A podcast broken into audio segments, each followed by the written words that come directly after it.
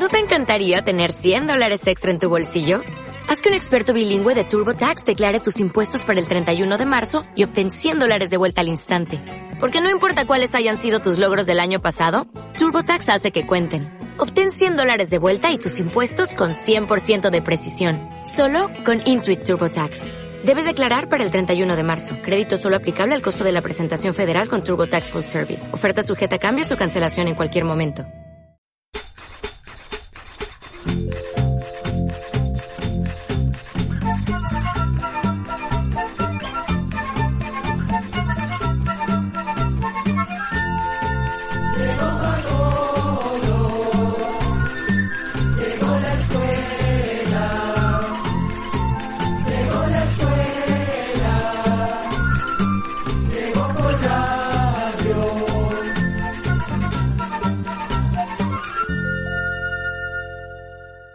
Hay que ver cómo ha pasado el tiempo. Vamos acercándonos ustedes y nosotros al 58 aniversario de esta experiencia de compartir en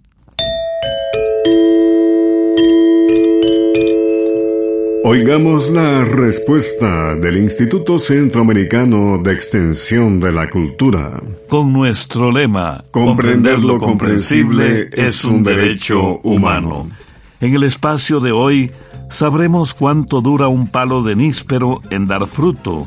Vamos a conocer qué requisitos necesita un país para entrar en la OTAN. Una de las personas que nos escucha nos pregunta cómo fue que China ha superado económicamente a Estados Unidos y Japón. Les invitamos a escribirnos y hacer sus consultas a través de los medios que a lo largo de este espacio les informamos. Iniciamos este nuevo recorrido por el conocimiento en Managua, Nicaragua. El señor Reinaldo López Fuentes envía desde allá un correo electrónico y dice lo siguiente. Quisiera saber si el francés, el italiano, el portugués y el rumano son idiomas derivados del antiguo latín. Oigamos la respuesta. Efectivamente, don Reinaldo, el francés, el italiano, el portugués y el rumano son lenguas derivadas del antiguo latín. El latín era la lengua que hablaba el antiguo pueblo que vivía en la región de Lacio, en el centro de Italia.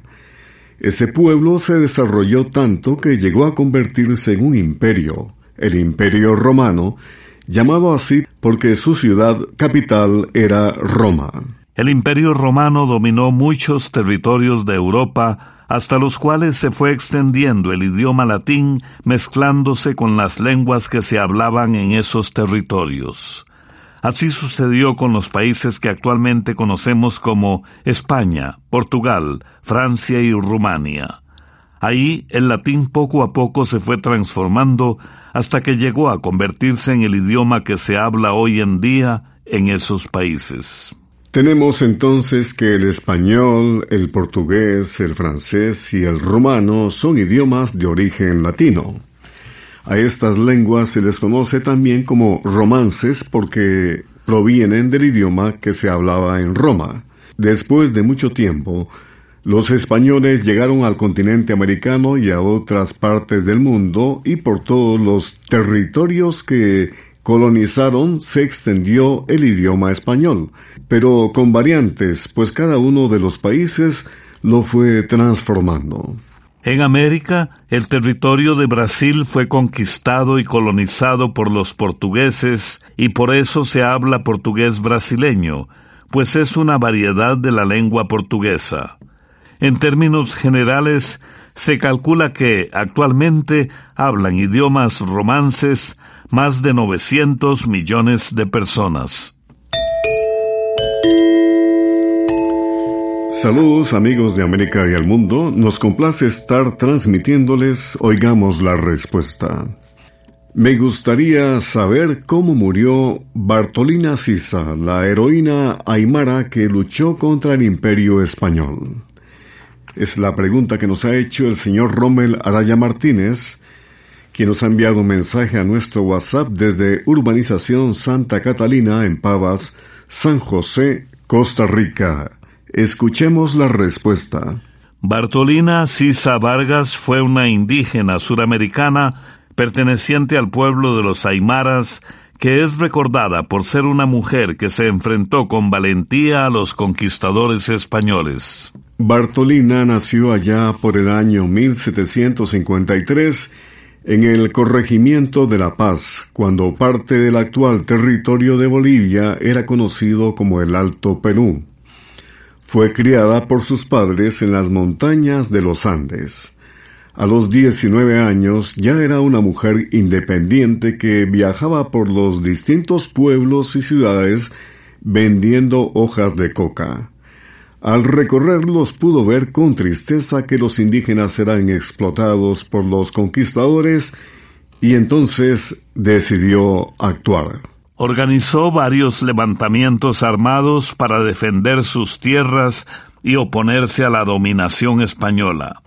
En 1781, ella, junto con su esposo Tupac Katari, y un grupo grande de indígenas rebeldes cercaron durante meses la ciudad de La Paz, donde vivían miles de españoles. En estos enfrentamientos, Bartolina Sisa demostró ser una verdadera líder y guerrera. Sin embargo, fue capturada por los españoles quienes la sometieron a grandes torturas para que entregara a sus compañeros, pero no pudieron quebrantarla. Bartolina no dijo ni una sola palabra.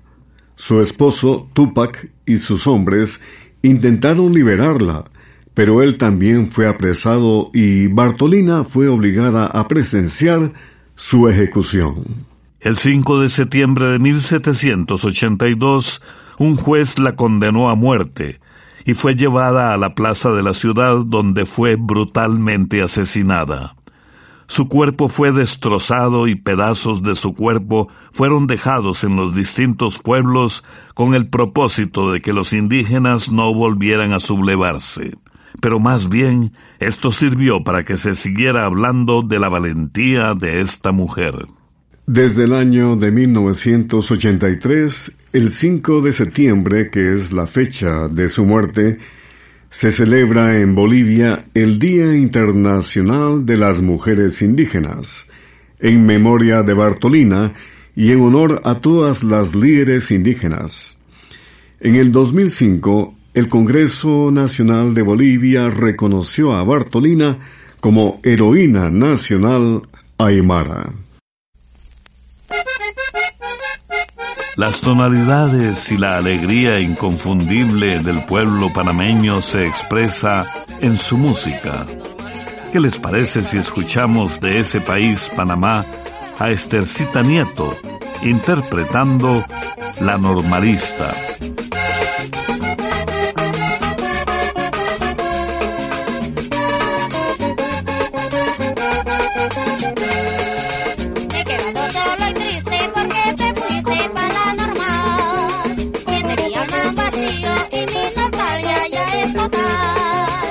parece no me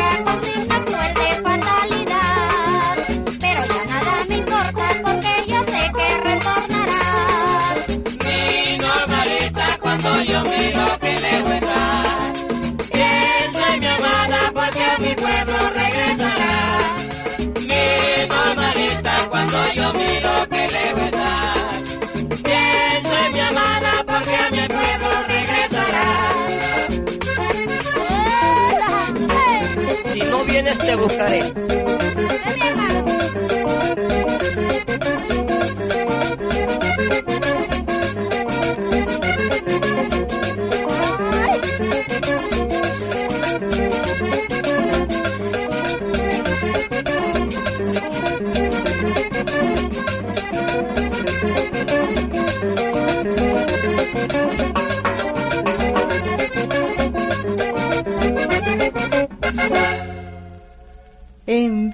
Sus preguntas al apartado 2948-1000 San José, Costa Rica. También nos puede contactar al correo electrónico isq.org o encuéntrenos en Facebook como Oigamos la Respuesta. Continuamos en Oigamos la Respuesta. Recuerden que estamos a las 8 de la noche todos los días en el Facebook de Oigamos la Respuesta, además del programa que usted escucha en esta emisora. ¿Cuánto durará un palo de níspero para dar frutos? Es la pregunta que nos hace la señora Imelda Marín Rivera, que nos llamó por teléfono desde Tierra Blanca de Cartago en Costa Rica. Oigamos la respuesta. El árbol de níspero, también conocido como níspero japonés, tarda entre 3 y 4 años en dar cosecha. Si usted nota que su árbol de níspero no prospera y no da frutos a los cuatro años, pudiera ser que le hagan falta las sustancias llamadas elementos menores.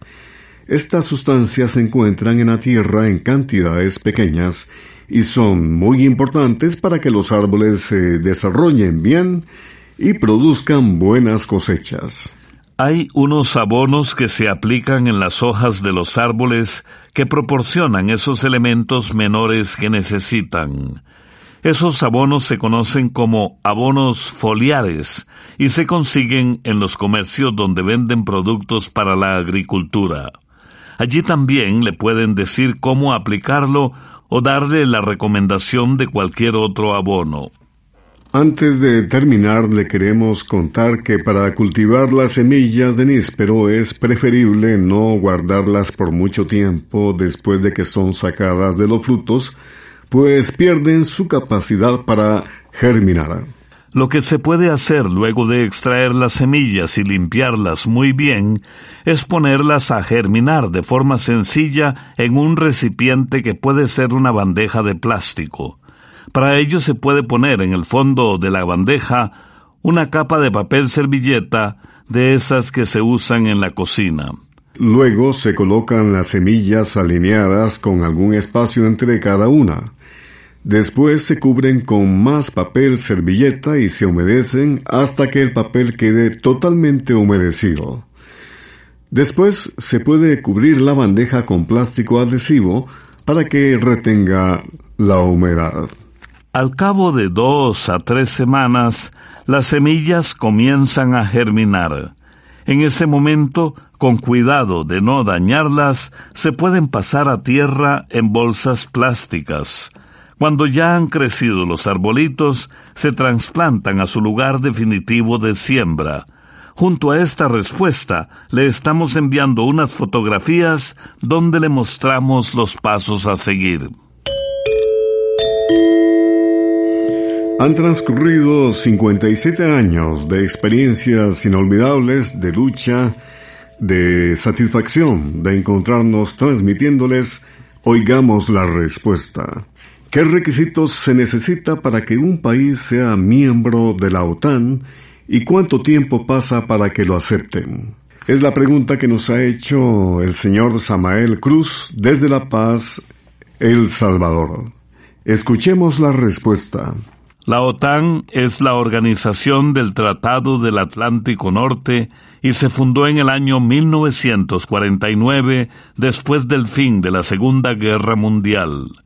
Resulta que en aquel tiempo los gobiernos de Estados Unidos, Canadá y de diez países de Europa estaban preocupados por el desarrollo y la influencia política cada vez mayor de la Unión Soviética y de sus países aliados. Entonces la OTAN se fundó con el fin de combatir la política y las ideas de los países comunistas. El fin principal de la organización era velar por la seguridad y la libertad de cada uno de los países que la formaron, así como la cooperación en la solución de conflictos internacionales.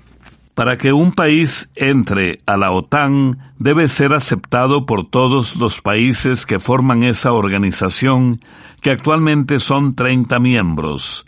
Por otra parte, los países que son invitados a formar parte de la OTAN deben cumplir varios requisitos que son ser un país europeo, respetar los valores democráticos, tener la voluntad de solucionar los conflictos por medios pacíficos, tener el compromiso con el concepto del Estado de Derecho y estar de acuerdo con todos los principios de colaboración en defensa propuestos por los miembros.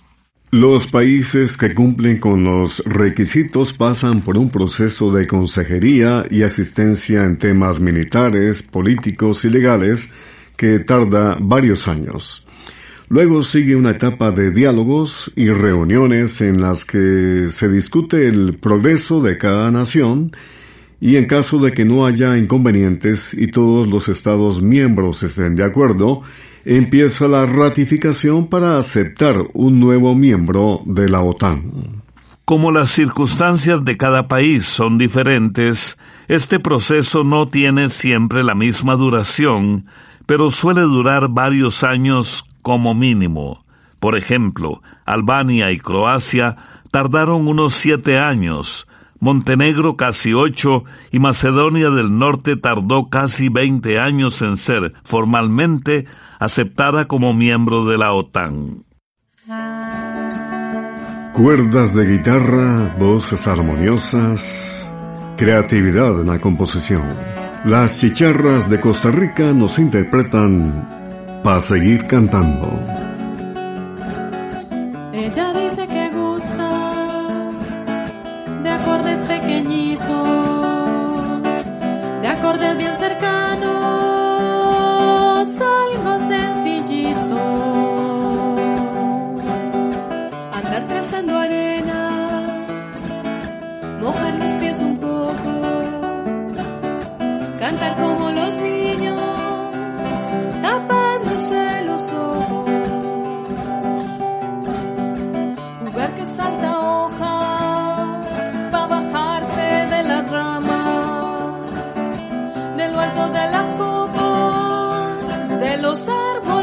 Abrazan. Uh, escribo como necesito el fuego cantan las chicharras para seguir naciendo.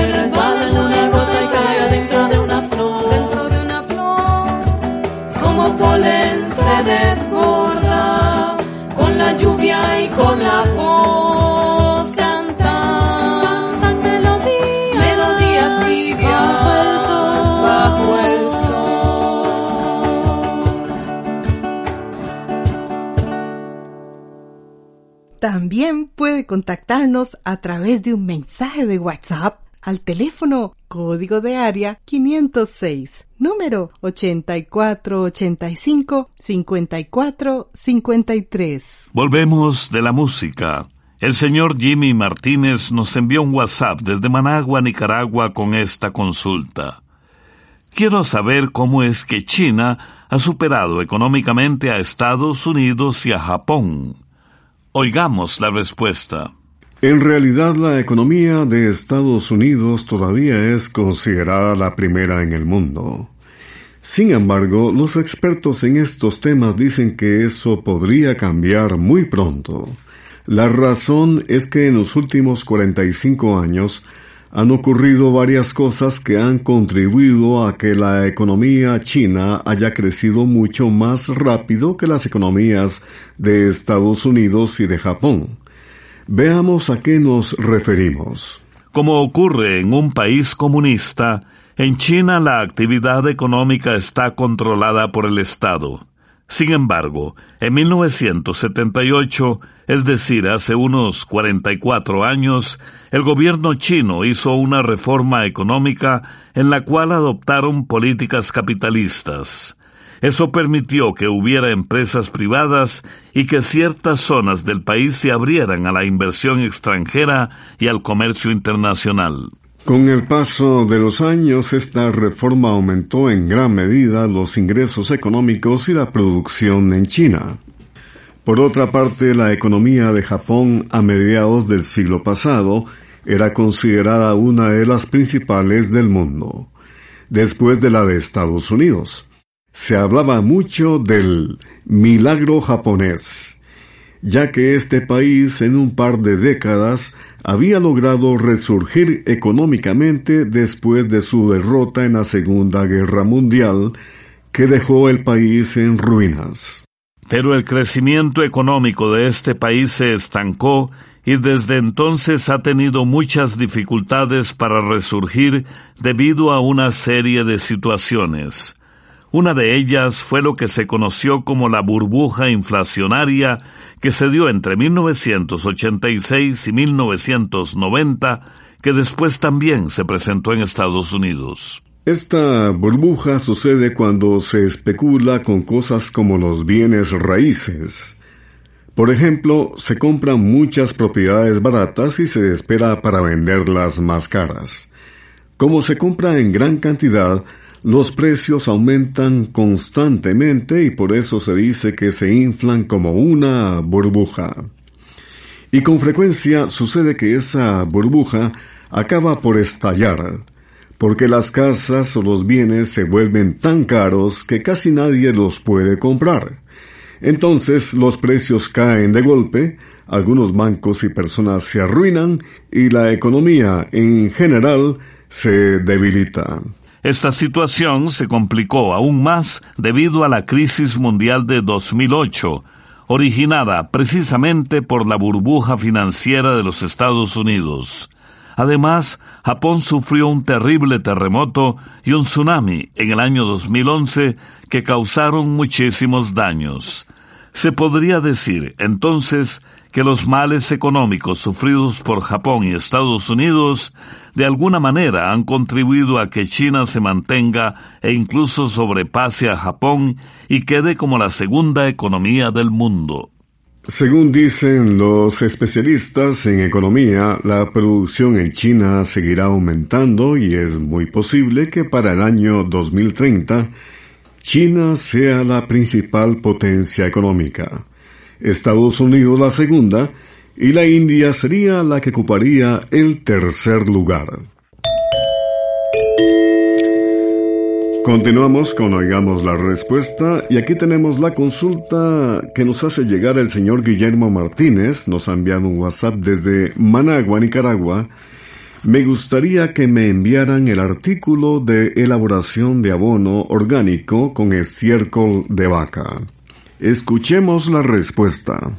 El abono orgánico mejora mucho la condición de los suelos, haciendo que las plantas puedan aprovechar mejor las sustancias alimenticias que contiene el terreno. Además, los terrenos fertilizados con esta clase de abono retienen más humedad y resultan más fáciles de trabajar.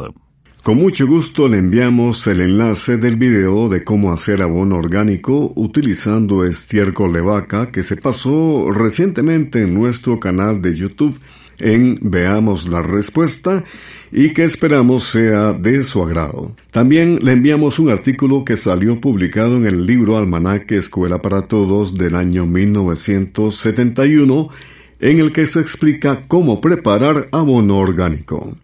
Este artículo también se lo podemos enviar a cualquier persona que nos lo solicite.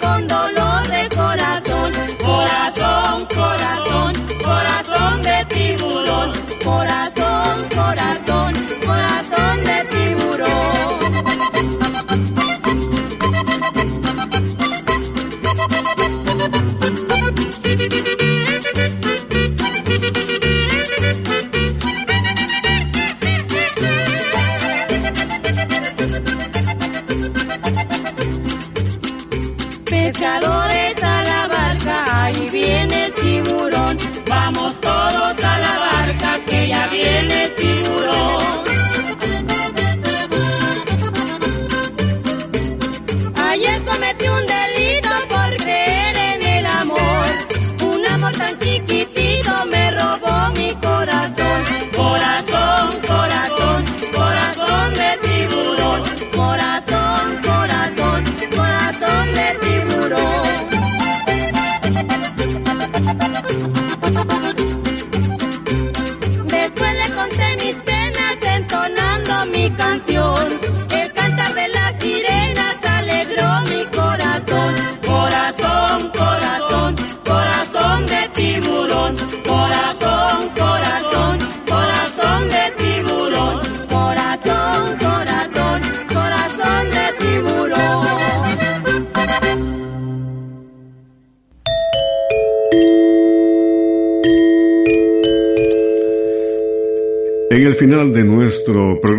una frase del Papa Francisco que dice así, Quien cultiva la bondad en su interior, recibe a cambio una conciencia tranquila, una alegría profunda, aún en medio de las dificultades y de las incomprensiones. Programa D. Control 17. Y así llegamos al final del programa del día de hoy. Los esperamos mañana en este su programa Oigamos la Respuesta. Mándenos sus preguntas al apartado 2948-1000 San José, Costa Rica. También puede enviarnos sus preguntas al correo electrónico isq.org o encuéntrenos en Facebook como Oigamos la Respuesta. O llámenos por teléfono, código de área 506, número 2225-5338 o 2225-5438. Recuerde que comprender lo comprensible es un derecho humano.